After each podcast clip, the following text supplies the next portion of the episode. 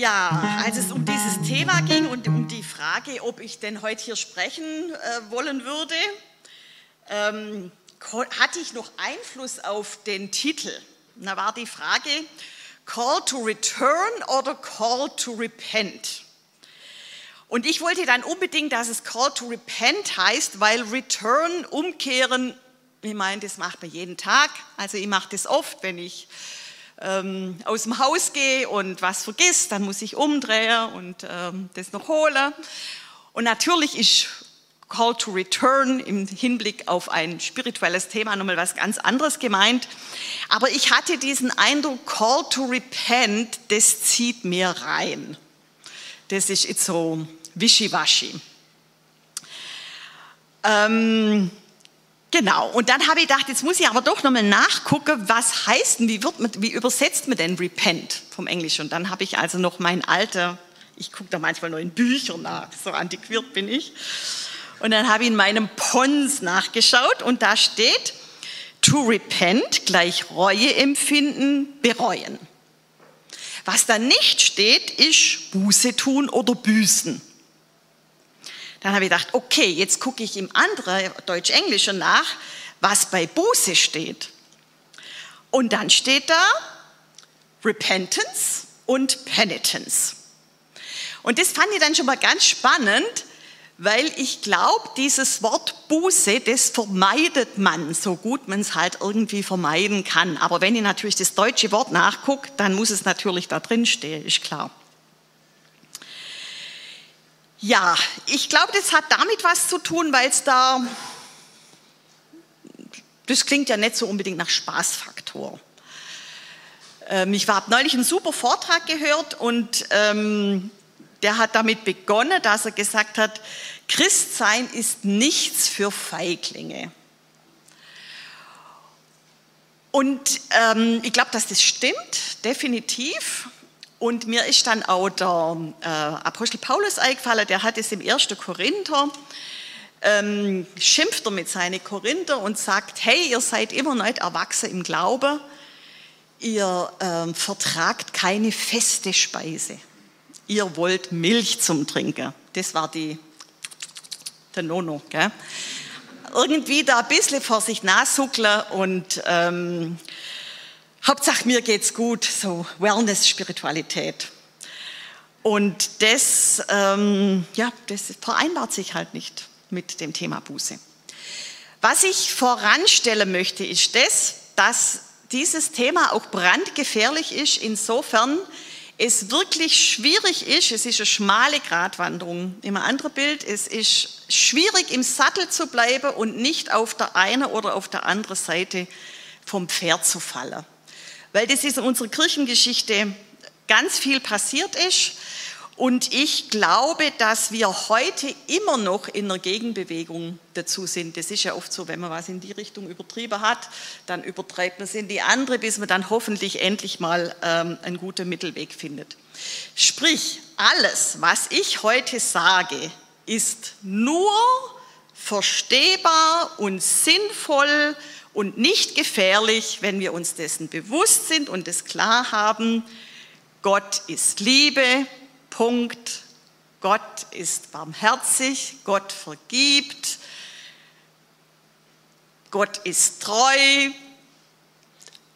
Ohne das wird es ganz, ganz, ganz schwierig. Also wenn allem, was wir hören, müssen wir das Gleichnis vom barmherzigen Vater im Hinterkopf haben, sonst wird es echt ähm, kipplig. Okay, was ist Buße? Der griechische Begriff dafür in, im Neuen Testament ist Metanoia oder das Verb Metaneo. Das kommt 62 Mal vor und äh, wird übersetzt mit Buße tun oder sich reuen. Die eigentliche Bedeutung vom Griechischen her ist aber Sinnesänderung oder Kehrtwendung. Und deswegen wird es auch in neueren Übersetzungen übersetzt mit sich bekehren und umkehren. Es gehört wesentlich zur Botschaft Jesu. Markus 1, Vers 15. Tut Buße in den alten Übersetzungen und glaubt an das Evangelium. In den neueren kehrt um und glaubt an das Evangelium.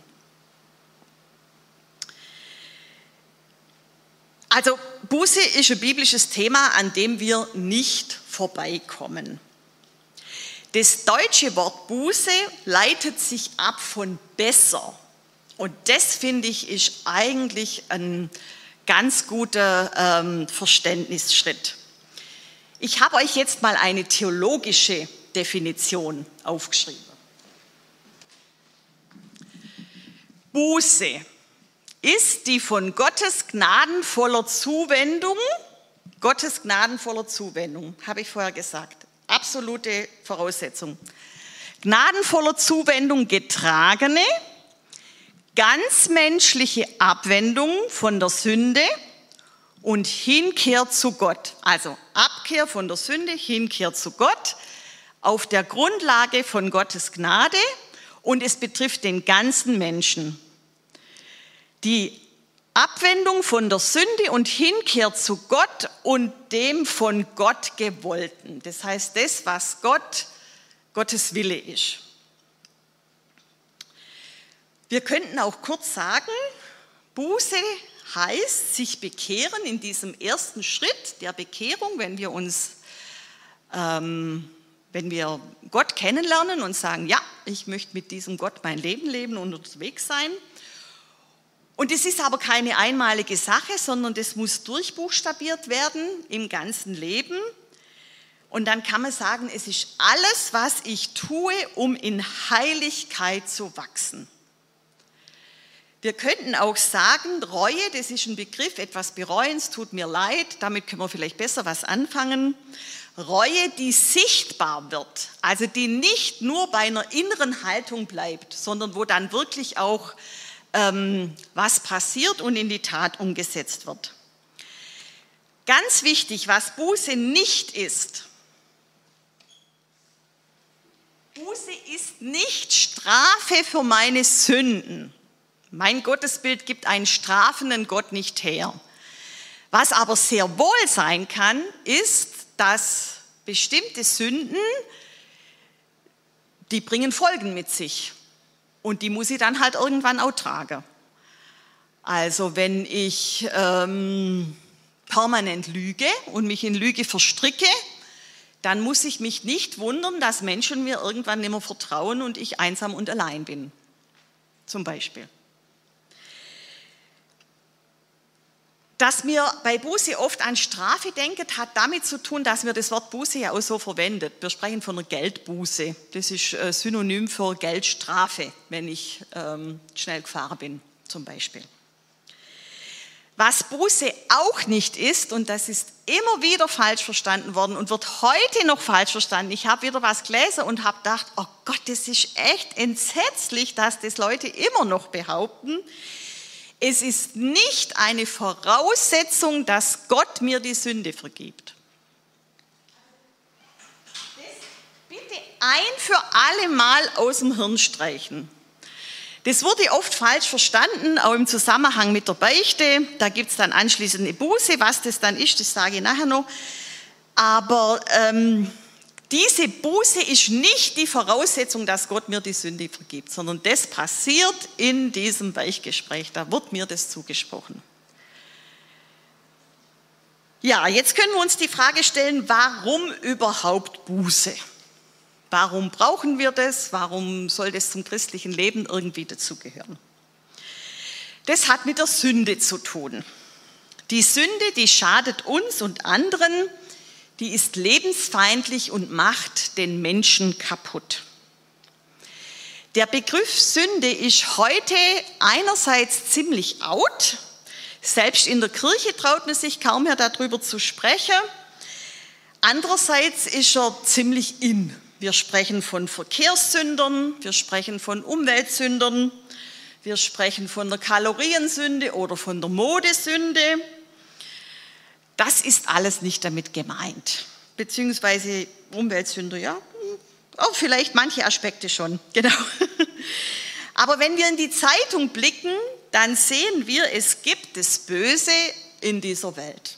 Es gibt Egoismus, es gibt Gier, es gibt Lüge, es gibt Hochmut, es gibt Machtstreben, es gibt Ausbeutung, Sklaverei, Mord. Es gibt Sünde und sie schädigt Menschen unendlich. Sünde meint, dass ich jemanden schade, entweder mich selbst oder eine andere, eine Gruppe, ein Volk oder die ganze Menschheit in dem, wie ich mich verhalte. Sünde steht immer im Gegensatz zu Gottes Liebe. Also wenn ich mir überlege, wo bin ich, wo bin ich sündig war, welche Sünde gibt es in meinem Leben, dann kann ich einfach die Frage stellen, was in meinem Leben entspricht nicht Gottes Liebe. Ich finde, es gibt zwei gute ähm, biblische Bilder, die das auch noch erklären, warum wir diese Buße brauchen und diese Abkehr von der Sünde. Johannes der Täufer, eine sehr, für mich sehr beeindruckende, eine der beeindruckendsten Personen im, im Neuen Testament, hatte ja diese, diese Aufgabe, diese Funktion, auf Jesus hinzuweisen, für Jesus den Weg zu bereiten. Und er hat ja auch ähm, Buße gepredigt. Und der sagt in Johannes 3,30 über Jesus, er muss wachsen, ich aber muss kleiner werden.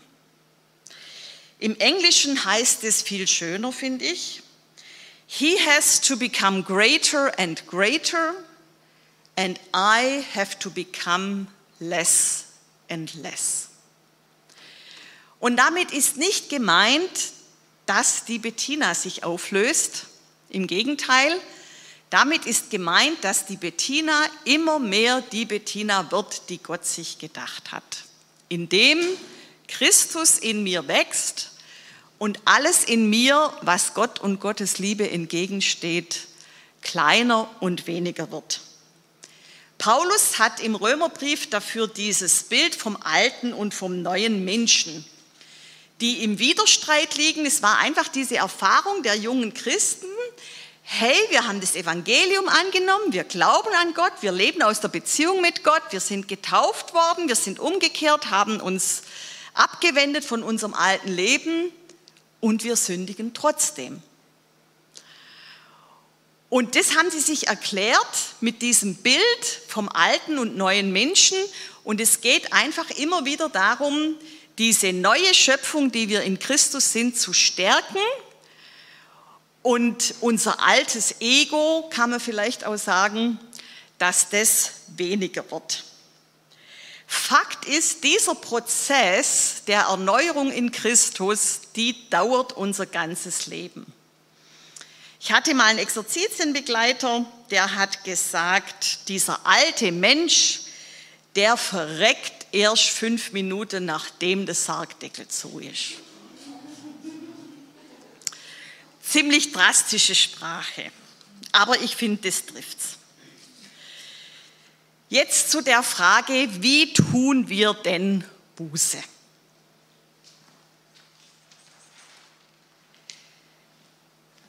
Erstens besinnen.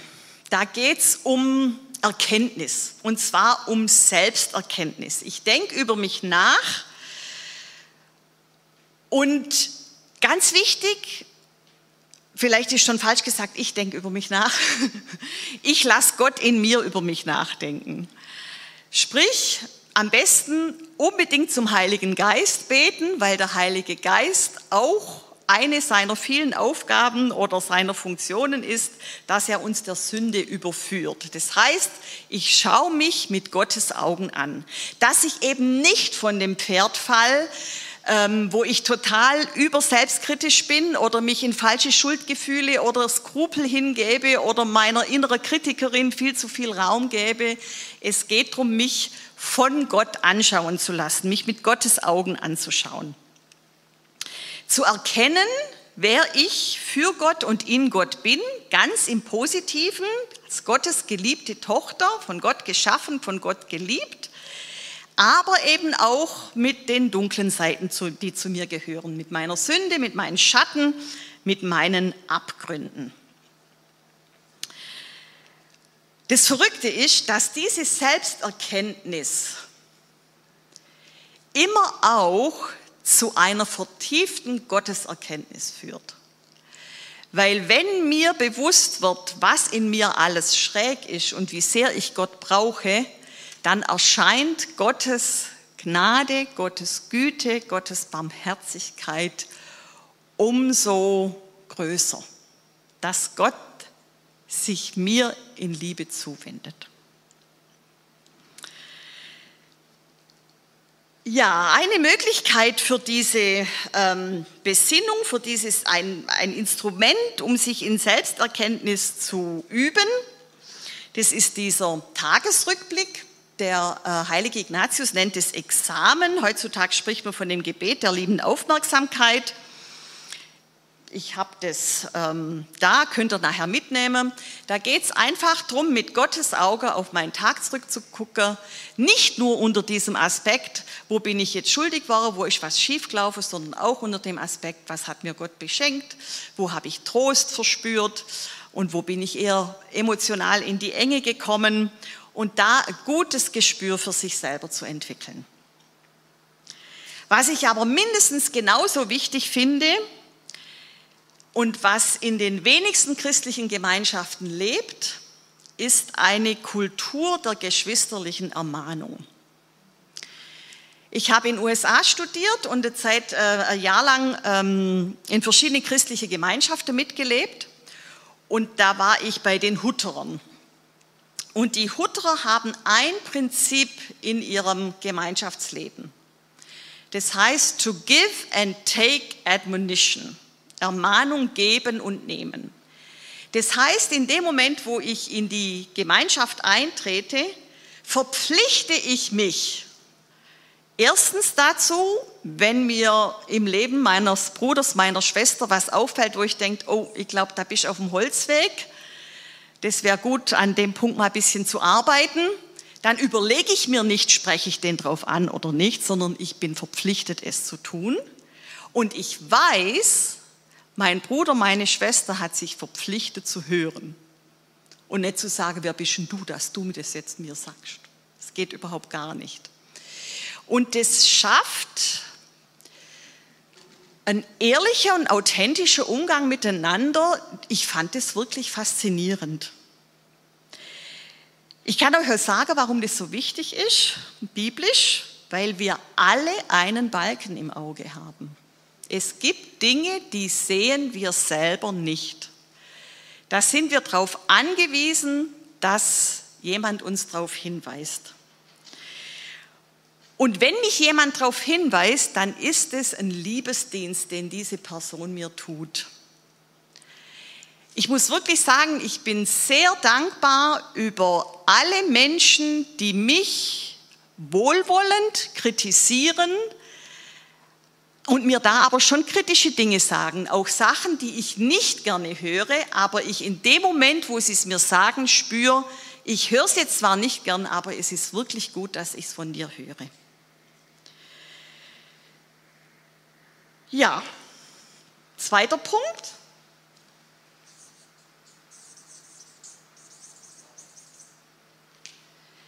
Bereuen spüren, innerlich spüren, dass es mir leid tut.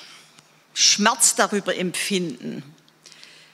Es gibt auch Tränen der Reue, wenn es mich richtig packt und mir bewusst wird, was mir da daneben gegangen ist und wie sehr ich jemandem wehgetan habe. Manchmal gibt es auch Sündenerkenntnis ohne Reue. Das heißt, ich weiß ganz genau, das war nicht richtig, aber ich bereue es kein bisschen. Wir haben alle unsere Lieblingssünden. Sünde hat auch einen Reiz, was Reizvolles, was Genussvolles. Deswegen ist es, deswegen machen wir es ja auch. Also ganz einfach. Ähm, wenn ich das erkannt habe, dass was falsch ist und es macht mir nichts aus, es ist mir völlig wurscht, dann ist höchste Zeit, dass ich um die Gnade der Reue ich sage jetzt nicht bete, sondern bitte und flehe, weil das ähm, tut mir nicht gut, wenn ich da einfach so weitermache und da drin stecken bleibe.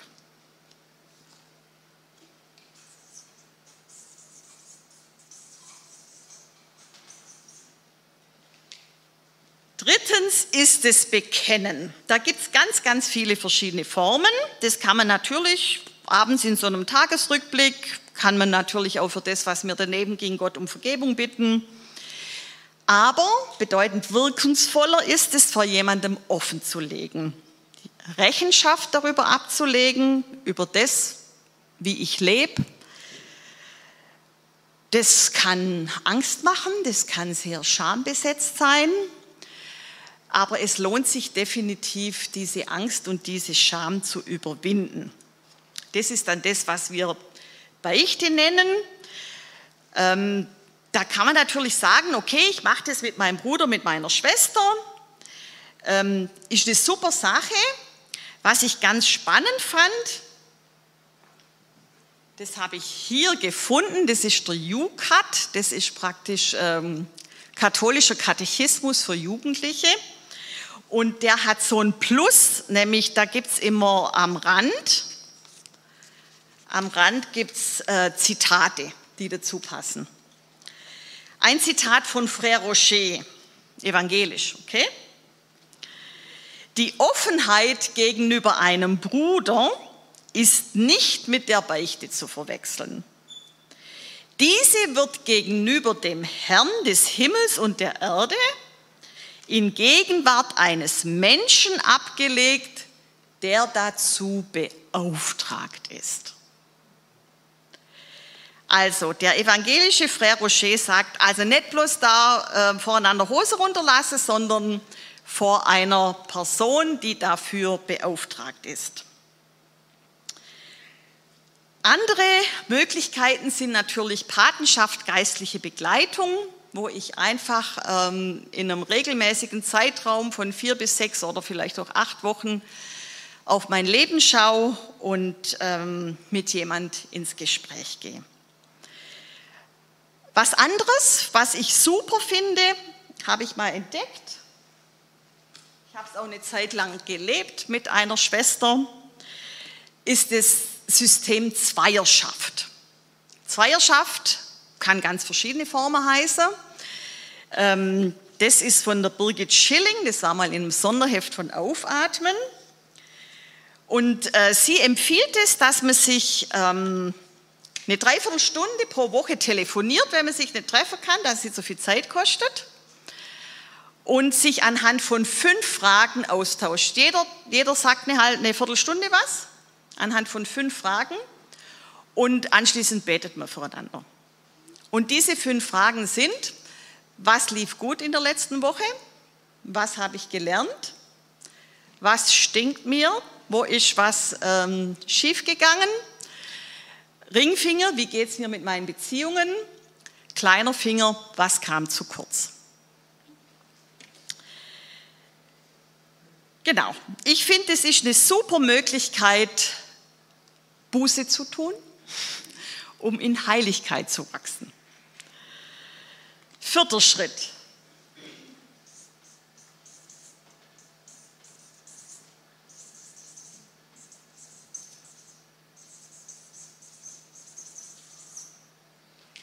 Ich natürlich, das Bekennen bringt nicht viel, wenn ich nicht auch um Vergebung bitte und mir sie dann auch zusprechen lasse. Und wenn ich es mir nicht zusprechen lasse, weil ich diese offizielle Form nicht wähle, dann geht es darum, dass ich, mir, dass ich die Vergebung von Gott empfange und auch, dass ich mir selbst und anderen vergeben kann. Ich bin gerade regelmäßig im Gespräch mit einer Patientin, deren Thema ist es, dass sie sich selber nicht vergeben kann. Und es bindet sie. Die lebt nicht mit innerer Freiheit. Im Hinblick auf sich selbst vergeben finde ich diesen, ähm, dieses Zitat aus 1. Johannes 3,20 unschlagbar. Denn wenn das Herz uns auch verurteilt, Gott ist größer als unser Herz und er weiß alles.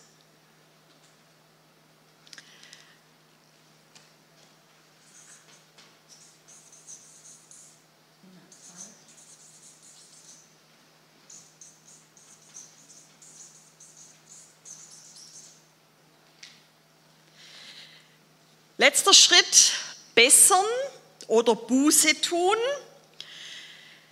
Da gehört zum Beispiel dazu, dass ich mir überlege, so und was mache ich jetzt anders? Also ich nehme mir, nehme mir was vor. Der ähm, Ignatius hat da was ganz Spannendes, also der spricht von diesem Tagesrückblick und dann sagt, redet er, das nennt er Examen und dann redet er auch von einem Partikularexamen. Damit meint er, ich überlege mir eine Sache, wo ich jetzt wirklich an mir arbeite. Das heißt, es gibt ja diesen Satz, der, äh, der, Weg zur Hölle ist mit guten Vorsätzen gepflastert. Ich nehme mir nicht zehn Sachen auf einmal vor, selbst wenn es zehn Sachen gäbe, wo ich dringend Verbesserung bräuchte, nämlich suche ich eine raus und es funktioniert nach diesem alten römischen Prinzip divide et impera, teile und herrsche. Also nimm dir eins raus und guck, dass du das in den Griff kriegst mit Gottes Gnade. Und Partikularexamen heißt dann, ich schaue auf meinen Tag zurück, oder ich kann es auch schon am Mittag mal machen in der Pause, nur unter diesem einen Aspekt, wie oft bin ich, wie oft ist mir das passiert, was ich eigentlich nicht mehr tun will. Wie oft bin ich in die Falle reingedappt. Und dann hat er ganz ausgefieseltes System, das man versteht es kaum, wo man das dann notiert und aufschreibt und jedes Mal muss es weniger werden. Also kann man auch Strichliste machen, wenn, wenn, wenn, wenn einem das hilft. Ähm, Prinzip, nimm dir eins raus, am besten nicht allein entscheiden, sondern mit Gott zusammen. nimm dir eins raus und guck, dass du da in ein besseres Fahrwasser gerätst. Genau, was natürlich äh, Gebet in jeglicher Form, allein in Gemeinschaft, Teilnahme am Gottesdienst, Eucharistie, Abendmahl, ähm, Psalm 51, der Bußpsalm schlechthin, den David gebetet hat, nachdem Nathan ihn zurechtgewiesen hat im Hinblick auf seinen Ehebruch mit Bathseba. Buße tun kann auch heißen, ich bete für die Person, mit der ich mich schwer tue, der gegenüber ich mich versündige. Ich segne sie. Wenn ich das merke, ich habe Schwierigkeiten, sie in ihrer Würde zu achten, kann ich mir auch ganz bewusst sie in meinem inneren Auge vor mich stellen und mich davor verneige. Was anderes sind solche stille Zeiten wie Exerzitien, stille Tage mit Schweigen, Abgeschiedenheit, mit dem Ziel, innere Lehre zu schaffen. Weil erst in der inneren Lehre ähm, können wir viele Dinge nicht mehr ausblenden, sondern dann kommt das Dunkle hoch, das Versagen, der Schmerz und dann darf der vor Gott sein und nur wenn der vor Gott sein darf, kann er auch von Gott geheilt werden. Was anderes, was äh, die Tradition immer noch kennt, also das war ein bisschen auch so mein Ding, warum ich an das Thema aufgesprungen bin, weil ich dachte, wir wissen viel zu sehr, wie wir nicht mehr Buße tun wollen, nämlich indem wir uns körperlich züchtigen. Aber wie machen wir es denn eigentlich? Und zwar eben nicht nur im Sinne von Reue, sondern dass es nach außen sichtbar wird. Und ich weiß nicht, wie es euch geht, aber ich finde schon, es gibt Sünden, die haben ein Gewicht, da kann ich einfach sagen, ich bekenne das jetzt und ich bitte Gott um Vergebung und dann ist alles gut, sondern die haben auch was mit mir gemacht. Die haben mich auch korrumpiert. Also wenn jemand einen Mord begangen hat, dann finde ich das irgendwie ein bisschen schwach, so diese Schwamm drüber. Ähm, das, das finde ich, das passt nicht. Dann finde ich, sollte sich die Person gut hinschauen, was hat mich zu diesem Mord getrieben und ähm, gegen diese Motive bewusst gegensteuern ähm, oder Missbrauch, finde ich ja genauso was. Also, und da geht es eben nicht drum, nicht drum, dass das die Voraussetzung ist, dass Gott mir vergibt, aber es geht darum, dass ich auf diesem guten neuen Weg, den ich eingeschlagen habe und weitergehen will, dass ich etwas tue, was mich darin stärkt. Ähm, genau. Im Hinblick auf innere Lehre schaffen ist natürlich auch Fasten in jeglicher Hinsicht eine gute Möglichkeit, weil wir uns ja mit allem Möglichen zudröhnen können. Ähm, das weiß jeder selber, wo, es in seinem Leben ein ungutes zu viel gibt. Ich bin gleich fertig, sorry. Dann natürlich gute Werke in jeglicher Hinsicht und das Üben der Tugenden im Sinne von agere contra, im gegenteiligen Geist agieren. Und ähm, da gibt es ganz neues Buch, gerade jetzt erst rausgekommen, Stefan Kiechle. Ich finde diese Reihe Ignatianische Impulse super, kann man relativ schnell lesen, hat so 100 Seiten. Und da geht es um die sieben Todsünden. Das gab es ja erstmals in der Tradition von ähm, Evacuus Ponticus im 4. Jahrhundert. Und dann ist es immer wieder ähm, unterschiedlich aufgenommen worden. Und ich finde, er hat, ähm, was er drin hat, das finde ich klasse. Er sagt immer, was, was das für eine Sünde ist, was man darunter zu verstehen hat, biblisch, aus der Kirchengeschichte, was Ignatius darunter versteht und äh, wie, wo es diese Todsünde heute gibt, wo man die erkennen kann und dann immer auch und mit welcher Tugend kann ich ähm, dagegen agieren. Genau, ich möchte schließen mit einem Zitat von Luther.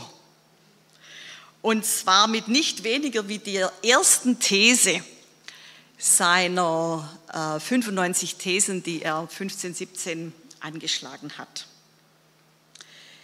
Da unser Meister und Herr Jesus Christus spricht, tut Buße, will er, dass das ganze Leben seiner Gläubigen auf Erden eine stete und unaufhörliche Buße sein soll.